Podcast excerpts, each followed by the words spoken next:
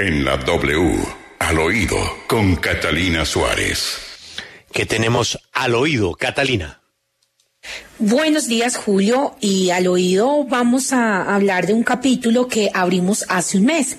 Y es que habíamos encendido las alarmas por una investigación eh, de un grupo de la Fiscalía, entre esos al fiscal Daniel Hernández, quien lleva el caso eh, de Odebrecht, ya que un informe de contrainteligencia de 81 páginas acredita que el fiscal Hernández no registró órdenes de captura de los tres brasileños por el caso de Odebrecht, ni a la Policía Nacional ni a Migración Por esta razón, los brasileños, teniendo órdenes de capturas vigentes, pudieron salir del país y posteriormente regresar.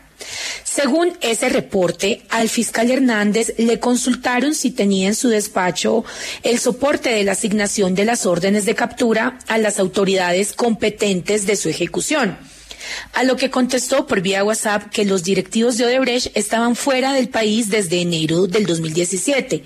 Textualmente, en ese momento expresó, abro comillas, no señor, era innecesario ordenar la ejecución de esas órdenes si conocíamos por migración que los señores estaban fuera del país desde enero del 2017. Uno de los fines que la sustentó fue el peligro de no comparecencia debido a su nacionalidad. Son brasileños y están en su país. El fiscal Hernández asegura que él entró como fiscal de apoyo al caso de Brecht el 7 de junio del 2017 por una resolución emitida por la entonces vicefiscal general de la Nación. Pero hay que tener en cuenta que los ciudadanos brasileños Eder Paolo Ferracuti, Mauricio Marangoni y Hamilton Ideaki regresaron a Colombia con posterioridad a la asignación del caso al fiscal Hernández. ¿Cómo así dirán muchos de ustedes? Pues de no haberse congelado las órdenes de captura, hubiesen sido aprendidos a su llegada al país nuevamente. ¿En qué quedó eso? Será la pregunta de muchos desde hace un mes que salimos con esta noticia.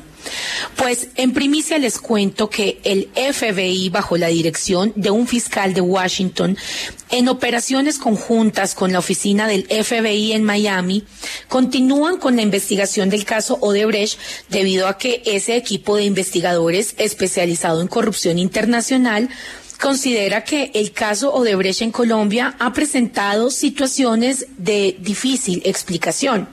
Entre otros, el hecho de un posible ocultamiento de las órdenes de captura a cargo y bajo la responsabilidad del fiscal Hernández. Para los americanos podría tratarse de un caso de obstrucción a la justicia si se tiene en cuenta que, a pesar de las órdenes de captura vigentes, pudieron fugarse a Brasil país que, recuerdo acá para todos, no extradita a sus ciudadanos. ¿Qué les puedo decir? El FBI continúa estudiando el caso y esperan poder tomar una decisión al respecto dentro de las próximas semanas.